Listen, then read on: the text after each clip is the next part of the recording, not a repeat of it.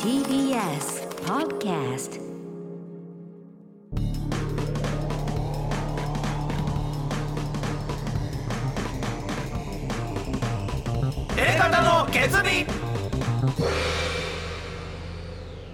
どうもエレコミックやついですエレコミック今立ちです。片桐仁です。 12月6日でございますねは12い月入りましたよはい、入りましたね。はいまあね本放送ではちょっとあのまた僕が行ったいや、山ね。山ガールうん山ガールっつうのもわかんないよ。チーム名ね。チーム名山変わっ地たでしょ改め。山じじいか山じじいから山ガーら。ル改め。山ガー気ル持ち。そっちの方がいいだろうってことで本い当やはいや山ガールって名乗りたかったまあでもからね確かにね、そのねそんな。自分を卑下することないね。なるほど。やっまぱあガールで。もないんですけどまあまあま山ボーイあ。あ、山山ボボーーイイ。まだっただねらいいですね山ボーイ、まあなんなかんちでょっ山とガールにしちゃったんでしょ聞いたことないけど ね。聞いたことないからいいかもね、山ボうんーイ。山ボーイ。ううん山ボーイにしましょうかねまあガールの方がいいんじゃないの言っちゃったし。山ガール山ガール。今言ってる人いないだろうしね。山ガール確かに今ちょっといないしおねじさんで言う人は特にいないおじさんでね。山ガールなんて一っ子一人いませんけどねあそう僕は山い何回か行きましたけど青いゆうちゃんみたいなあのい頃まのせんいませんね。だからもう、でもキャンプに流れてるのは前ぐらいね、うん。あそうだね。キャンパーに一人キャンプとかでね女の子一人で行くんだもんね。そうでしそっちになっちゃったのか見なたことないですけどね山ガールあはいだからまあいいんじゃない今こそ今こそ山があるえ俺ら女がの子の一人とか二人とかいない。元山ガールはいっぱいいますよ元山があるねうん、今夫婦夫婦とか夫婦ね、め山夫婦でしょ婦人会山目を山ガール婦人山山婦人会みたいな山婦人 会。 ものすごい人数でかっこいいけどうねんいろいろ。わーってうん登ってくる人たちはいますよまあね70代とかね。すごい歩くもんいね。や私ーだから本編もちょっとね、あーじゃあ面話白をかったねしてたんですけど面白かったね白太郎氏がやっぱね、新メンバーね新たにね新メンバーというかもともといたけどちょっと怪我して出れなかった、離脱してね。はい離脱してたんだけど最近復活したというぜひ本編の方でね、あの聞いていただきたいですね。たっぷりも話します。イラ立つけどね、ちょっとね、やっぱね。で今田さんなんですかこの共有型スポーツペッティングサービスってベッティングサービスなんかしてないよ。すげえな。とうとう今そうなった。ベッティングね、ベッティング。スポーツペッティングサービスティップスターをいや、今信 CM やってるでしょ。あの、エグザイルの人たちが。ああやってるやってる。けあ競れ輪？競輪、競あ輪。ーやってるやってる競輪ので、なんか3人1チームで、その、配信するみたいな、はかけてる様を。あそれやったんですかそれやったんですよお仕事として。そうそうそう。で、うちの事務所の億万と、んあの、越田っていう、うんあれ白太郎氏は塩太郎氏はやっぱちょっとあの2人二人からのやっぱちょっとちょっと素人さん違うんじゃないかっていうコメントでちょっと変わったみたいですけど、あ三人一組で。三3人1組でやる3人ともだとだって億万と越田が言って違うんじゃないですかっておかしいじゃんいやいやだからなんか言う今田ちをクビにするって話だったってこといやいや今田さんをちょっと入れたい億万がなんかそもそもこういリうーダーなのをん見だて奥さんがあのこれいけんじゃねえかっつって、あのオファーしたら、うんあの通ったみたいなあ億万がそうそう知ってリーダーなんだリーダーっていうか話を持ってきた奥間は競輪やる人だったの？全然あ誰もやったことないそう。だもだから全然ギャンブルやったことないけど、うんいけんのかっつったらいけて、でもこれがすごいのが俺も知らなかったけど、朝8時からもうやってんのよ競輪。競輪いうん早起きだね日本中でやってんだもんね。すごいよね父さんと一緒ぐらいじゃんやほんとほんとで8時から俺ら昼ぐらいまでやってあ午前中で終わりだ。そうでそれもうすごかったよもうあのそういうスタジオが、あのもう1階2階すごい量あってどこでやるのその配信は？いやだから別にそのなん作ってるとこ自自宅とか事務所みたいな事務所に行事って務所っていうかスタジオで画面見ながらそうかけるんだで。みんなあのアクリル板で、その仕切られてる仕ね。切られてて、うん3人1組がもう、あのスタッフさんがもういじってくれてカメラ割りとかへーでも本当に自由すぎて本当冷蔵庫にあるもの何でももう飲んでも食ってもいいですめちゃくちゃいいじゃんです酒も全然いいですみたいになってすげえ午前中から午前中から朝の8時からもうビールとかも死ぬほど入ってるのよじゃあそれエレカタ3人でもよかったんじゃなそういだよまあまあまああでも億万が持ってきた僕漫画まあねじゃあ俺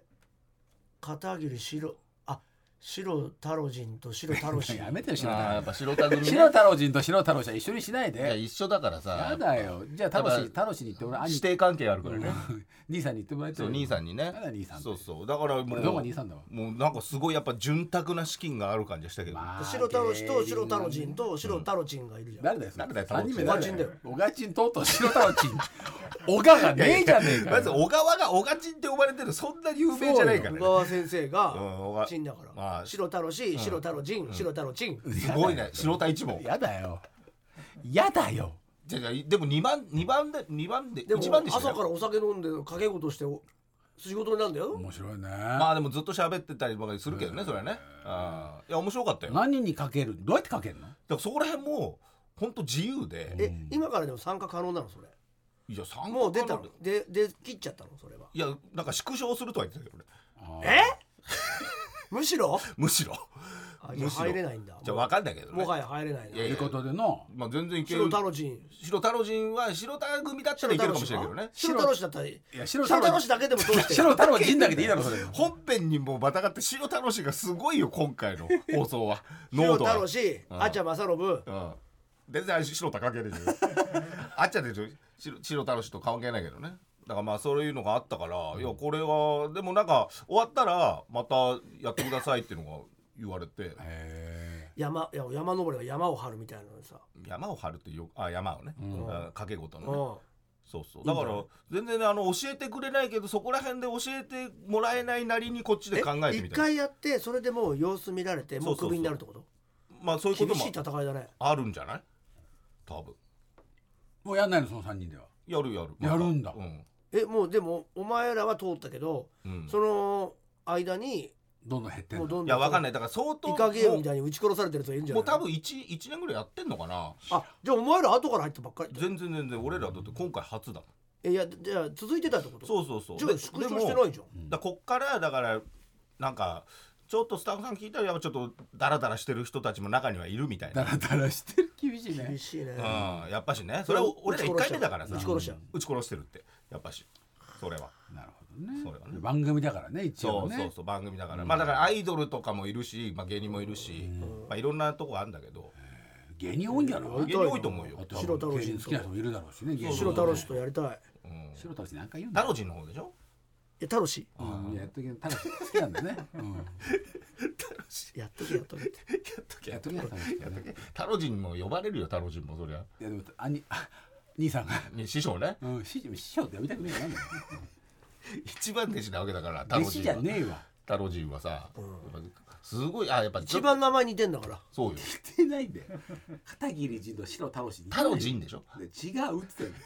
全然聞いてくんないんだよなうんだからこれはあのまあちょっといつ時間にね毎週やんのいや毎週とかじゃないと思うけどあーの呼ばれたらってないんかう何その経理の新聞とかあんの資じゃあ料ととあそこにねあのティップスターのアプリがあってうんそこにもうああのそうかバーって出てるのよ成績が出るわけね成績とか倍率がそうあとあの競輪なんかわかんないもんねわかんないそう意外にだから土地のあのつながりとかもあるから何それだからチームとかあえだから意外にこうブロックするとかあーチームでねチームでねこいつを勝たせるためにそうとかそういうのもあるっぽいからロードレースみたいだねそうそうそうだからななんかあーそういうのも見ると面白いなっていう。面白いんだよやっぱ経理面白い面白いまあまあかけるっていうのはかけ事っていうのはやっぱ燃えるし面白いよねうん人が漕いでるしねそうなのよ、うん、ぜひぜひあのまた告知すると思いますんでもしよろしければ見てください、はいはいはいそしてなんかメールが届いてるそうですよ、うんメールが来てるんですね。エレクタの皆さんこんにちはということで、はい富岡でございまあ来ましたあねえ、うんもう今す。書もう籍再化三ねやってますこのポッドキャストでも本を、はい書籍化するというね我々の企画が、はいはえいー前回のポッドキャストでタイトルについてありがとうございます。はい、はいこちらこそ私一回死んだのかもしれませんで、行きたいと思います、はいいやいいと思いますいいと思いますうんえー現在表紙案を作成していますおー違った方向性の表紙を3案へえすごい皆さんとリスナーの皆さんにご提案できればいいなと思いながら進めています上がり次第またご意見を伺いいたいやといやで今週のどんな表紙なんだろおう進捗情報ですね、はいえー現在本文本文ページの最高赤字入れが終わって、うんデザイナーに戻したところです、これで目次やあー奥付けなどのページを除いた全226ページ、げえな全てが埋まりましたすごいね全体のバイクなんじゃないのね全体本数以前お伝えした全42本から増えて45本すげえ読み応えあんな全体としては100分の60までは来たとはちょうど1ヶ月前はまだ2 100分の2だったんでい2なのかなり進みましたすごいなスタッフの皆さん取材いやいやに協力していただいすごた皆いよさんおかげですありがとうございましたということ岡でさんのおかげですよ本当に進んでますよもうめょっちゃとくちゃできて進んでるねうんうんありがたいね見て確かにねちょっと読みたいですけど俺も伴ってねなんかやっぱイベントもやりたいねですえやりたいですそうねだよねぜひねあれもねええちょっと考えていきたいと思います45の本でねよろしくお願いします皆さん45人を全員一堂に会してねライブをいやまあすごいいねまあいろんなとこにいると思うけどねズームとかでね繋いでうんズームとかだったらいけるねどんどんやりうんましょやりましょうやりましょううイベントも毎回打っていきましょうそうですよ本屋で打っていきましょあ本屋でねやりたいねうやっぱねうん本屋にやんないと本は売れないんだって、そう今はねそういう時代なのかねあのー言ってましたよ本を売る方法っていうまのあは、い本屋でイベントってできるのやできんじゃないですか今はできんじゃないも結う局本屋で9割以上売れてんだってね実はあそうでも本屋だからって行かなくなったよねって思うじゃまんあでも見るけど9ね割本屋で買ってんだよみんなじゃあ本屋に行く人が減ったとはいえ本屋に行く人がやっぱ支えてんだねそうだね本屋さんが支えてんだやっぱり本屋さんがそれを置いてくれることでその本が売れんだってまあとりあえずじゃあまあそういう形でねちょっともしかね参加できてる本屋さんいらっしゃだっかたらら本屋でやりたいねですよなんかイベント協をどんどん力ねできる方いらっしゃいま本した屋らに1人を連れてきますんでねお願いいたし ますすみます芸人で本屋に45人45人都道府県 いや確かにいま1す人ね1確かに人ね1人そこに住んでるかもしれないから埋まっていくかもね東京多いだのっかてなねやっぱね東京だけじゃないようん全然そうだよだからうんそのご当地でうんちょっとその人1人行ってもらって僕の話ですっつってうん、で僕らも1人か行きましょう1人か2人行けたら行うっんて行きましょう行きましょ全部のもうでっかい本屋でさうやりたいねやらせてもらったらいいんだよ、確かにねそしたら絶対置いてくれんだから、ねビレバンとかそもの一週間ねぐらいはやってもらってるからねうんいつも本当に協力いただいてまあ、ビレバンもそうだけど、ねもう普通に本屋だよね紀ノ国屋とか、でかいとこねやらしてくれんどうしたらいいんだろうねいや売れば絶対やらしてくれるでしょ、まあね売れればねそこでねね確かにそこで買ってくれってね毎週とにかく移ま動ずしつつ紀ノ国屋新宿の紀ノ国屋でめちゃくちゃ売れたらうんでかいねそれはねいいんだって、まあだから話にはなるよ発ね売日に全部買い取るらしいよその作者とあか作者がねまずね売れたっていうねそう実績なをくねなったっていう実績にしたいんだって、でそれを自分のイベントで売るんだってあまあまあまあまあそういうやり方もあるか確か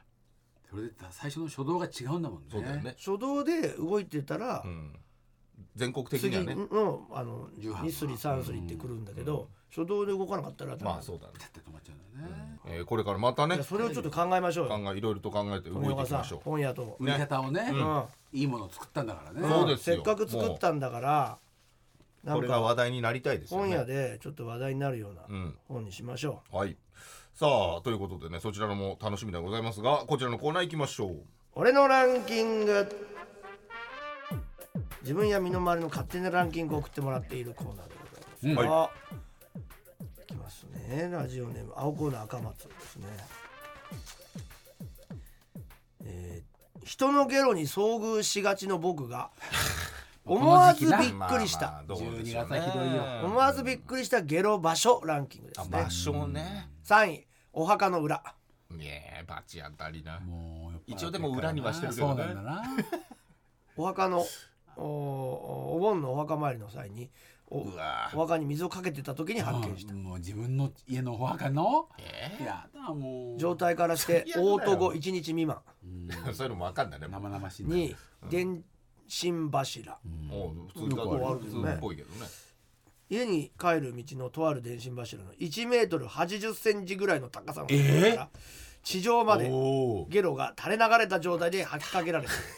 ジちょャっンピンとグ芸術要素を感じジたャンピング何ゲがーム芸術用そうだよピューって飛んでくやつだなじゃあバンクシー作品かも ねすげえな第1なん位でだよ自販機、近所の自販機の横にパンパンにゲロが詰まったペットボトルが5個置か れていたいたねあれは猫どころか人も寄りつかないでしょうヒール時なんだよあかんのかペットボトルラジオネーム青コーナー赤松、カレーライス大好き人間の僕が大好き ゲなロからのカレーなんだカレーとルーの ポジショニングランキング順番だよカレーとルーのポジショニングね、うん第3位50-50あまあまあまあ定番ですがと、まあまこのがっぷり四つカレーのがっぷり四つな部分から食い進めていくのが気持ちがいいとあうんカレーラライスルーとライスカレーとルーのポジショニングって書いてあるけどカレーまあだからご飯だろうね多そう分だよねきっとね多分ルーのことだよね、んカレーとルーって同じだよ、ね同じだよねルーとご飯だね多分そうです、うん第2位ライス下敷きやっぱそうだうんあーさらに平たく敷き詰めたライスをルーで完全に隠すというはいキーマとかねね学食とかそうだったねそうだっけ俺らはそうだったなこれどこを掘ってもライスなんでん毎回スプーンがカレーライスになると確かに ね、まあだ確かにから混ぜなくていいんだもんね、 1位パンツライスライスをパンツのように盛りうんパンツパンツのように盛る隙間にカレーをかけるというおもらしカレーです見た目が最悪ですが食い進め方に よってはおもらしティーバッグカレーどういうことなんだそういうことらしい三角形ってこと T, T みたいなことティーにしてってこと米を T に盛るいやの T っていうかまあパンツだからまあ三角とかね三角にしてとかなんか見たことないけどな見たことない なんかねその真ん中にお米あってそうね2種類のカレー入れるとだかからねそういうことなのかな言ってんのそういうことかなわかんないどういうことパンツライスってパンツのように盛りってどういうことパンツのようにもそんなライスあるないそもそもないんじゃないパンツなちょ理っ想と共感したか理想のら話だった1位なんだけどな それが1位なんだけど絵に描いてほしいうんな写真とかねちょっとごめんな何分かんなかった何売ってるかわかんないなどうなってるんだろう2種類はなっちゃうからなパンツって2種類かここルーになっちゃうもん玉金出ちゃってんじゃんパンツって言う必要ないよね三角だってそうなんだよ三角に森って言うでしょわざわざパンツって言ってる T だったらルーも違う2個入っちゃうしなパンツの隙間っていうのもよくわかんないパンツの隙ガラ間ガラ版みたいなパンツ横から見てんの横から見てるパンツ何横から見てるちょっとわかんないちょっとね本当にわかんないよ横から見てるこれだ分らかってる人いる今こういうこういうことで横から見てるパンツってここでしょ森とえー森とブーメランだからここにここに入れるおもらししたっていうブのーメがランそれはブーメランのパンツじゃないおもらししてるカレーになるっていうのがヒントだよねおも股らし間おもらしカレー股間があるってこと、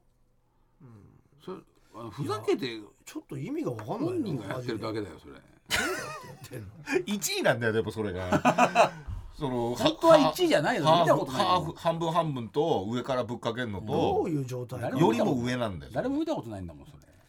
ピンとこないんだ想像がよつかないんだよな間違えちゃってるのか全く全く分かんないら最初もルールーとカレーって言ってるしなうんダメなんだよルーとカレーなのかな一回本読み当は直して読み直してメールしてくれよそでれもご飯とってるのもあるからな 分かってる自分は絵が分かってるからそうななんんだか分よかるんだよそうねなんだきよっとねそうなパんンだよツよりもうちょっと分かりやすい形にしてほしいよパンツもいっぱいあるからなそうなんだよボクサお前のパンツーをボクサーパンツかなボクサーパンツって書けじゃんなんだボクサーパンツって四角くでここここここのところにどこ股だよ間のところにカレーがちょびっとここに入るじゃん、うん米ばっかりじゃねえ かよほとんど米じゃねえかよなんか分ちかょんっとなおいよもらしなおやっぱもらしやっぱでも三角形じゃない今トランクスってないんだってねあないの昔の麺のペラペラパですンねツ横ちぎパっンちゃツうやとつしてねトランクスってああボクサーになっちゃったのもんまあそうじゃほないぼそうなんだよあーあれはぴったり派だもんねか普通のパンツじゃないトランクスがやっぱ大人の第一歩だったけどねねトランクス履くってのがえねこれだと横からちそうっそうち見えちゃうし出ちゃうよさっていうねそう短パンあれで短パン履いちゃうとねそうそうそうそもうトランクスの方がさ出ちゃってる可能う性短パンが見短いとトランクスと下から出ちゃうんだ出よちゃうんなだよねトランクスって何ってなってるからチェックしかなかったですトラねンクスドラゴンボールのトランクスがよく分かんないわけだかうらんまあねブルまあマねトランクス履くものだのにブルマブリーフ博士ねまあトランクスが分かんないから急にねないから急になんだっつって、何トランクスまあ、って未なっ来て未る来これの未来の履物かなってトランクスにじゃないよねパンツだからまあ難しいなちょっと解決しなかったわ、うん考えても考えても分かんないよどういうことか分かったら送ってくだふさざいけふざけてやってんじゃない1位だからでも1位だかでらそんなふざけてるとかないでしょこれは、そうなのうん、すげえふざけてる論をさっきからすごい言うけど、うん一回共感しないってことはそういうことだよふざけてるんじゃないかな俺わかはんだよすったにです、ムカつくな太郎人楽しいんじゃないよすったにさん A 型の皆さんこんにちは、はいはい先日ポッドキャストで「レレレのおじさんああのはいはいはい奥さんが16人も子供を産んでいる、うんギノギネス記録なんじゃないの?」とお話ありましたね、は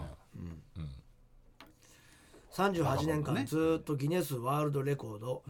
いわゆるギネスブ買ってッんクのを買い続けうてわいるすげえ私がうん面白いなど二う人さしてもお伝えしたくんやっぱいるんだメねールをいたしましたといるんだねあ世界中で翻訳一人の女性性が産んだ子供の最多記録う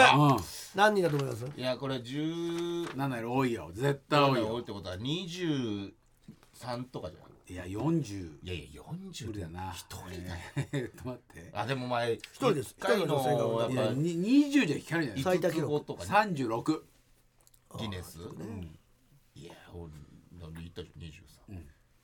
69人ですん23いやいやいやちょちょちょ本当にちょっと待って嘘もうで15とかで産み始めたとしてまあまあそうだね若い8070代まで産めないでしょロシアのヒョードル・バシリーエフさんの奥様えロシアヒョードルとあのヒョードル格闘家のいやいやいやいるでしょそれ名前なんだからさ田中とかも名前はおそららくバレンティーナムカつくなという方でヒョードル27回出産をして双子が16組うわ7組が三つ子え4組の四つ子を産みましたえええすごいそういうこの記録はできや数年おきにギネスブックに記録させ記載されているんですすいあそうかそがうかそうか今年は新たにえ夫のヒョードルは後うん再婚してうん別 れたの2番目の妻とあーねさらに18人の子供を設けたという新情報が追加されているすげえだか63たす18らヒョードルの精子が小金が81人強いってことだよねそうだよって双子三つ子四つ子すごいわだからヒョードル夫のヒョードルはうん格闘家子供が87人いるってことだよ 7? あそっかえ 60? なんだよなな69たす69 18だあ間違えちゃった私だーあ87ーやっぱやっぱ白田なんだやっぱり白田一門はよイラつくんだよなう87だってダッツンるさ いなついでに私がギネスブックで印象に残っている記録ランキングあ面白い面白い楽し3位みうん最も強烈な方法で身を守る生き物あというう項目に載っているうんスカンクとかそういうことでしょああなるほどテキサスツノトカゲなんだそれえートカゲそのとかでうんななんだろうなんで守るかってことねうん上半身食べさせるとかうわすごいねそれ違うんですね目から血を噴き出して相手を威嚇するあーなんかあ見たかなこれでランキンランクインしていますえーまあ別に喜ばねえだろうけどギネストカゲだからどうすごく主観的な世界記録ですねそうだよねとまあねそして2位ですうん最もエキゾチックな花という項目えまあこれは南アフリカ極楽鳥花という花でへ極楽鳥花という名前からよくうんお葬式に飾られていることが多くてえーもほうほう退屈な葬式の最中に「この花ってギネスブックに載ってんだよ」と言うと暇を持て余していた参列者から「へえ」と言ってもらえます まあ、へえは言うだろうね。へえは言うう。エキゾチックってまたね主観的だうんそうね一位最多落雷記録保持者、人間自分に。がロイ・シー・サリバンさんどこどこどこの人なくなってないんだもんね。書いてない国はいや書いてありますよさりさりますうんサリバンさんは7回うわ落雷にあってー。うん。アメリカのバージニア州で公園管理の仕事をしていた危男ね性え。危ねえな。毎年のように落雷にあっいやていやいやその度に髪の毛が燃えたりいやいやいそんやなのない眉毛が燃えたそりんなのでいいのいや胸にやけどをしたり漫画ぐらいだよ。ようやく生えてきた髪の毛がうん再び燃えたりしていたそうでいやかわていかそうだなもういいんだね通り抜けちゃうんだねすごいなすそし。て手元にある1983年のギネスブックではうん。現在そんなは昔から買ってんの。バージニア州に暮らしていると書かれていたのですがうんその後のギネスブックでうんもう退職したのか失恋を苦に自殺とな。いやいや。見たくなかったよいやいやもうそれがこっちに落雷だよ。なんてショッキングな。これによりえ失恋のショックは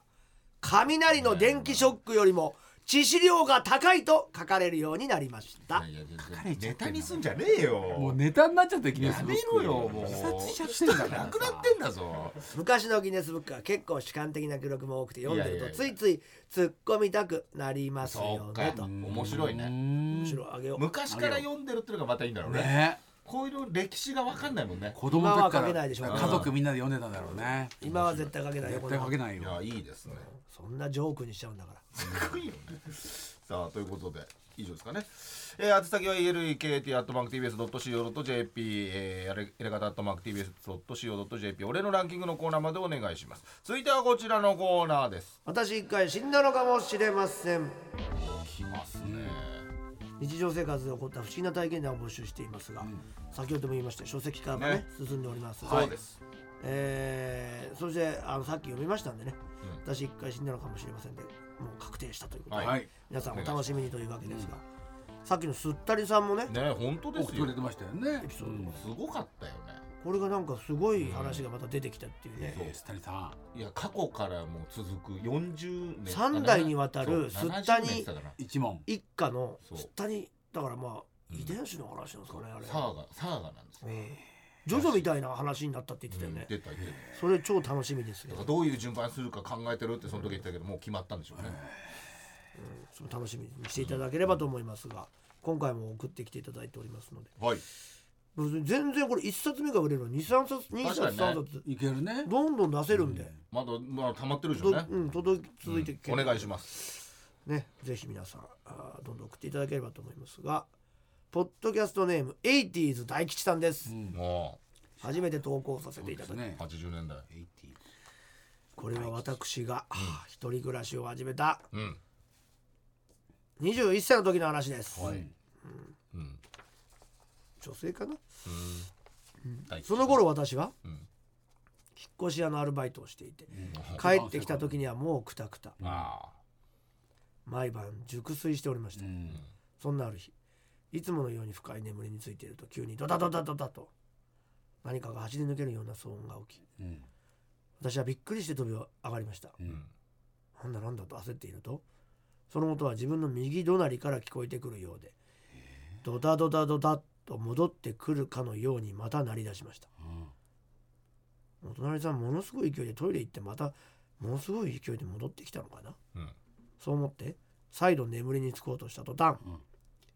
またお隣さんがドダドダドダドダドダドダッとものすごい勢いでトイレに行きうんまたものすごい勢いでトイレから戻ってきましたうん下痢かなと思ってうん。とにかく疲れていてうん朝の早い私は布団を深くかぶって寝よう寝よううとん必死になりますうんしかし足音はドタドタドタドタドタドタと何度も私の横を走りますうん下痢にしてもあまりにも不自然な感覚で何度も往復するのでさすがに不審に思いました、うんこの音壁を挟んだ隣からというよりも、うん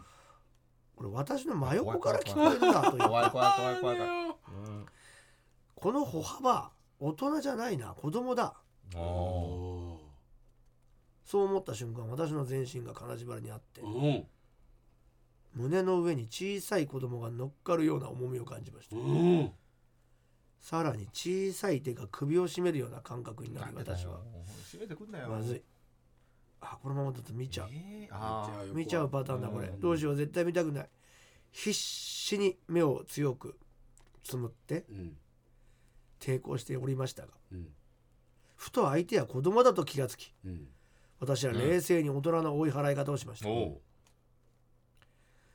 私はエロいド変態クソクソビッチュンネじゃなんでね。そう言って自分の中で一番エロい妄想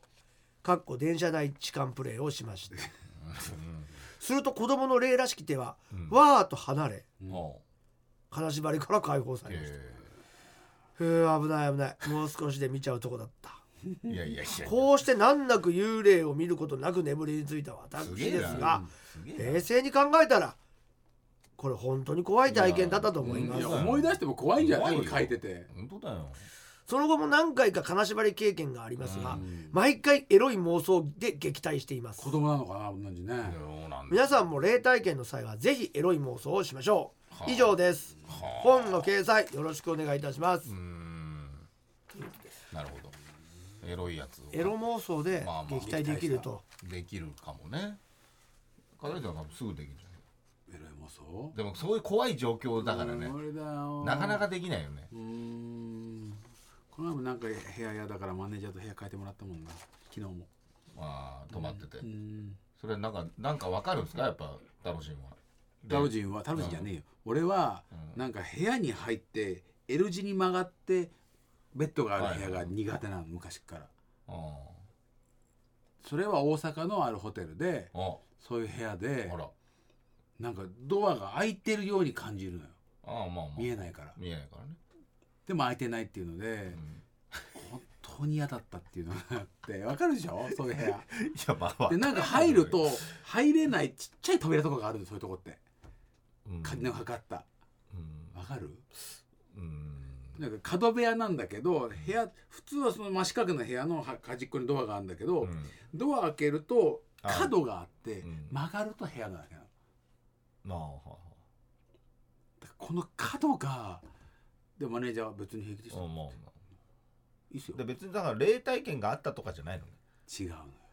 いやなんかちょっとありそうな感じで言ってるけど違うのよ怖いのたよだ単に怖いってだけで一旦声入っちゃうと怖いのよなんか廊下の音ってすごい聞こえるじゃないま あそ下れちこょうっ曲とが開いっててるからね聞こえると風がヒューッとこう曲がって入ってくる感じの怖み、うん別に俺も大丈夫かな、なんだよ甘えてくんじゃねえよタロチンやがつもどううえちょっと全然何言ってるか分かんなかった何言っ てんか分かんないのな怖いよね何言ってるか分かんないって怖いよ、ドアとかあのついてるやつってあれ要は隣のやつでしょん隣とつなげられるやつでしょいや違うそういうんじゃないのうん違うのうんなんなんわでかもんない別に怖いっていう何も起こだっっててはないんだよ結構ついてるよね開かないドアって、そう隣の辺の,、の壁沿いにねうんそうじゃなくてそんな人が入る大きさじゃない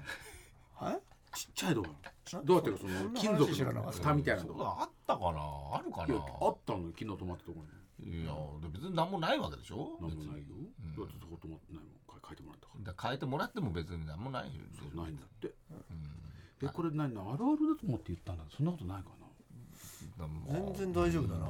うんなホテル苦手なんだよなもともとだってサラサラのあのシーツだとおしっこ出ちゃうとかさそれもあるけどねそういうのがああるからふわホふわテのルに枕とかホテルになんかあるんでしょだから自分の苦手意識があるめちゃくちゃ真っ暗なうんホテルってあるじゃんー真っ暗になあるるあるなるやつあねれはだ危険だね寝ちゃう、うんいやいいじゃんいいじゃねえかうよんあれは危険時間が分からなくなっちゃうもんまあまあまああの遮光カーテンがね遮バ光ッシリ効いてる遮光っていうかもうさ閉めれるやつあるでしょあペッてうん上からねあれは危シャッター険みたいなね怖いよ怖いなんで寝ちゃう寝怖ちくゃうねえんだよ別にいいよそれ用の部屋モなーのニングをつけても食べられないもって寝ちゃうからね寝てられるからねずっともったいないっていやーでなんでそれ急に急に 長井さんみたいなこと 言って1680円もしたまあのまあまあ高いよねモーニングっていうのはね美味しいからね全然気づかない10時半超えちゃあうあもうあーもうもう真11っ時だ暗だから目気をつけろーって目覚まし長目い覚ましつけなさい長井さんがあれは寝過ごしま目す覚真まっし暗だから目覚まし間違いないって目覚ましやんなさいって確かにねみんな目覚ましやってもやっぱもう一度寝ちゃうんだよね目覚まし多分なうん気をつけろーってあーだ懐かしこいんなんじゃないな気をつけろあそうだね気をつけろ低く気をつけろそうね長井さん間違いぜそれもなんか違うねうん間違いないもあるよね間違いない間違いないとかじゃない間違いないあそう違だったっけ間違いないじゃない間違いない間違いないじゃないあそれ心配ないさだま心配なあい間違いないさんの方ね間違いないのさ方だそう心配ない人だよそっちの方だないよ間違いないさんは嘘心配ないさんでしょ人が違うし間違い探検隊じゃなかった違った間違いだけ間違いませんじゃなかったあそうだそっちだよそれ何はいすいませんあうわもう知らない人に言るとこうなっちゃうからなあ一緒わからなうかっん滑っちゃうんだなたごめんな さいうん次行こう怖いわ怖いよ怖い一番怖車い高が強いホテルは怖いそこじゃねえんだよ別にそれで落ち着俺いてない絶から対車高が強いホテルはお化け出ないと思う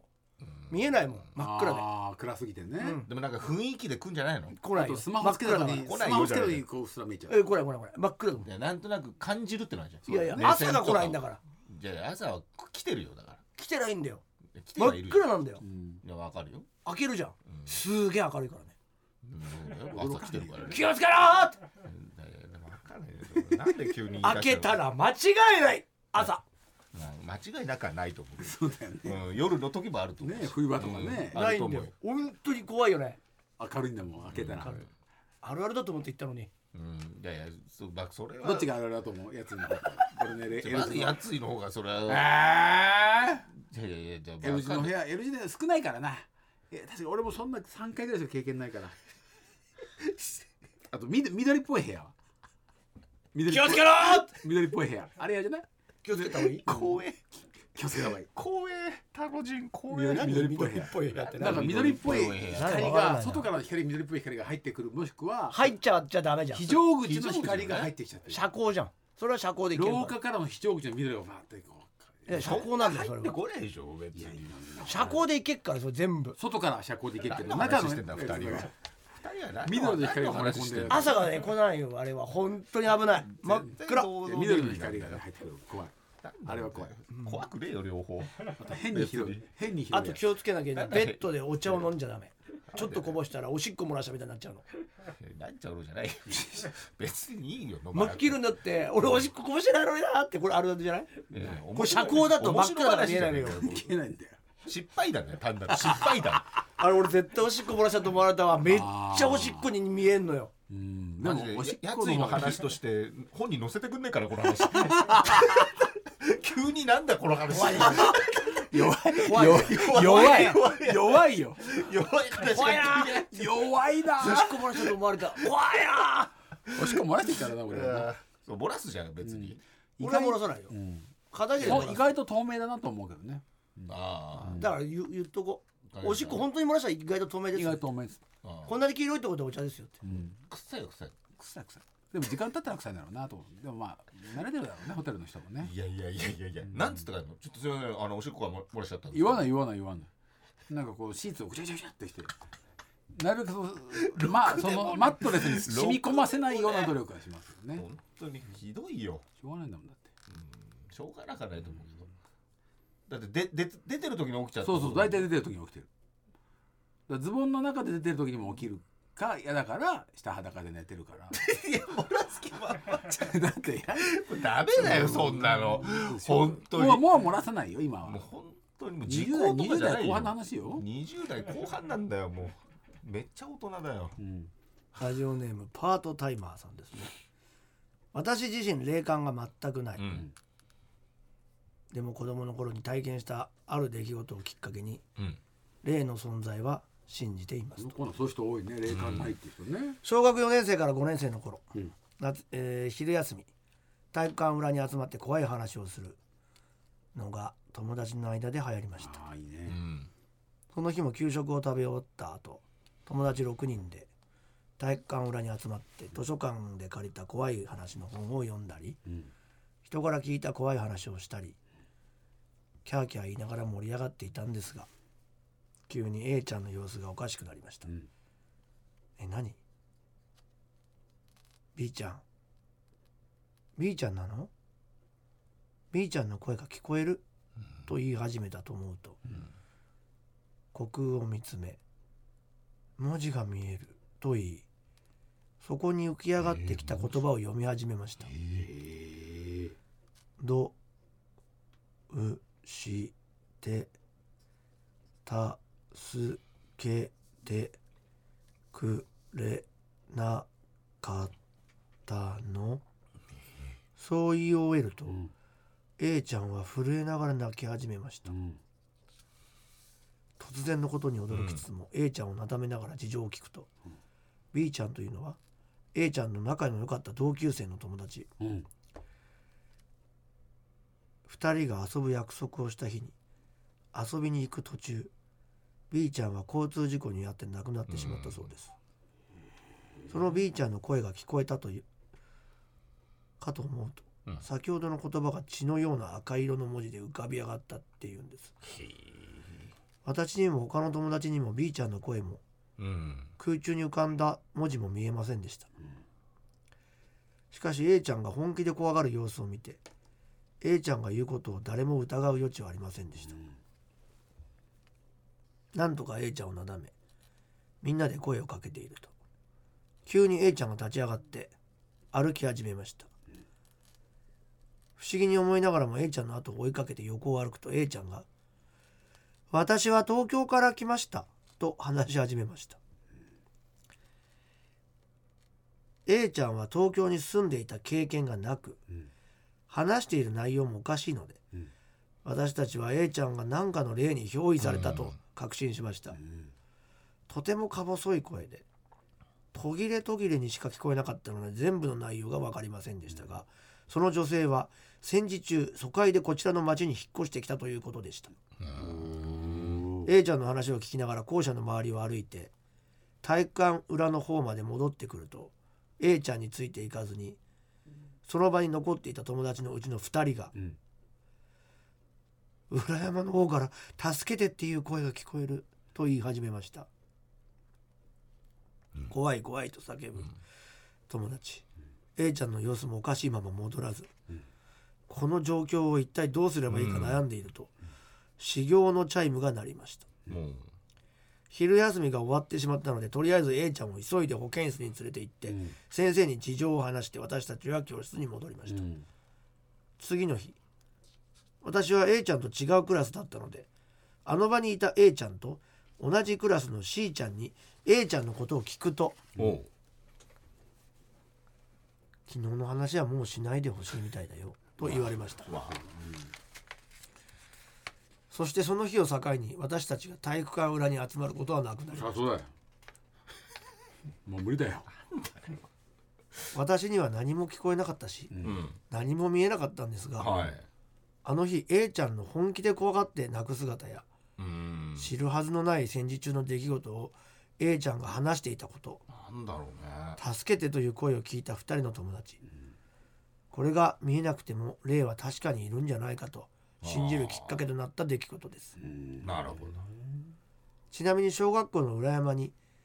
ある建物に遺体が置いてあるという噂があったんですがこのメールを送るにあたって裏山について調べたところおう裏山には違法島があって日清戦争以降の戦没者あー684名が祀られているということでした、ああそうえあの日の A ちゃんに憑依した女性とーう「ん助けて」という声はそこに祀られている方だったんでしょうか最後まで読んでいただいてありがとうございましたあ小学校の裏にそういうのあるんだねーいやーすごいねねえまあ自分は体験してないけどね見たっていうね横にいたら方が怖いようん入っちゃうとねそうよやっぱあるんだねそういうのねね小学校4年ぐらいまでなんじゃない4年とか5年っつってるからだってガダルカダの高さもすごいんだよね、あそうどうしたらじゃん霊的な高さんじゃないけどうんあ見てるのそういうお人父さんだっけお兄ちゃんだっけ、お父さんだったかなまあある日いなくなってうんうんどこ行っちゃったんだろうってう、んでよ寝てたら、うん天井にいたんだって先住住んでたの天井にいてうん捕まえようとしたらうんピョンピョンって言ってだから狐付きだよああそういうことねで裏山に逃げちゃったのああでも本当にあるっつうもんね狐付きね天井にいたんだよ怖くない天井こう何しがみついてたのそうだよ狐屋根裏じゃなくて狐天もで井きのないだけどから針みたいなところにポテっああそういうことねて見てたんだってこっちはへえみたいなうんっていう話かなんか言ってたよ水道橋博士のやつあ枝豆さんもすごいしねでそう枝豆さんもすごいじゃあのんコンビさんあの二人親友だしあ確かうにんカージナルスうんタカさんのその家族の話すげあるえんだねすげえ怖くて面白かったなちょっと見てみたいうん暴力的な話だけどうんそうなんだ最終的には うんということでそのそっち系の怖い話こっだちけ系どだかまあらねねえー皆さんね、えーおえーぜひとも送ってください、えーあなたの身の回りで起こった不思議な体験をお願いします宛先は elekt.tbs.co.jp やり方 .tbs.co.jp 私一回死んだのかもしれませんのコーナーまでお願いしますさあそれでは告知ございましたらどうぞはい、えー、我々のライブはがい今週ありますそうね、ですえートークライブでございますね、えー僕らのお茶会、はい渋谷ボリューム5ということで12月の11日土曜日はい今週土曜日のお昼12時半からあーゲストが加賀谷はいロフト9渋谷でありますチケットまだ買えますのでぜひ買って見に来てくださいお願いします来れない方は配信で見てくださいそち配信らもあチりますケットも発売中ですお願いしますそして私があーワンダフルボーイズのサンデー神田さんと一緒にやってるライトガールズという、えーグループのクリスマスソング「ライトクリスマス」が各種サブスクで配信されましたのでぜひクリスマスにぴったりな曲となってますので聴くだけ聴いてもいいと思います、よろしくお願いいたしますそして、えー来週の『アメトーーク』にサウナ芸人で出てますのでよかったら見てくださいはい私は、えー今やっております片桐人創作大百貨店東京ドームシティギャラリーアーモにて12月19日ですもうあと2週間ぐらいで終わっちゃいますんでそうかぜひぜひお願いしますそして今週の12月10日金曜日24時50分から TBS ニュースの全力メイキングでガンプラ作ってます、そして12月10日といえばあなたの番です公開日でございますおー劇場版よろしくお願いします FM 心×ステージピア関西版プレゼンツ大宮エリー作演出ライブバイライブシングインザストーリーサポーテッドバイ木下グループこちらがえー12月の1112とありま12月って言ってます11月って言ってます今12月って言ったちょっとわかんない12月の今週の12わか月ると思11、12とありまして日曜日の「消えない絵」僕と板尾さんでゴッホとゴーギャンをやって真心ブラザーズさんが生歌を歌うというイベントが、えー大阪のサンケイホールブリーザでありますチケット発売中ですそして今週土曜日の私の芸術劇場東京 MX 午前11時半からやってます、えーこちらは、えー年度道20周年記念片桐に創作大百貨店を、えーやりますよろしくお願いします、はいということでございまして、えーね、もう今年も1ヶ月来ておりますが、えーまだまだね、えーいろいろと動きがあると思いますので、決日の方ね、毎週聞いていただけたらと思います。ということで、A 型の決日ポッドキャスト、今週はこの辺で、さようなら。さよなら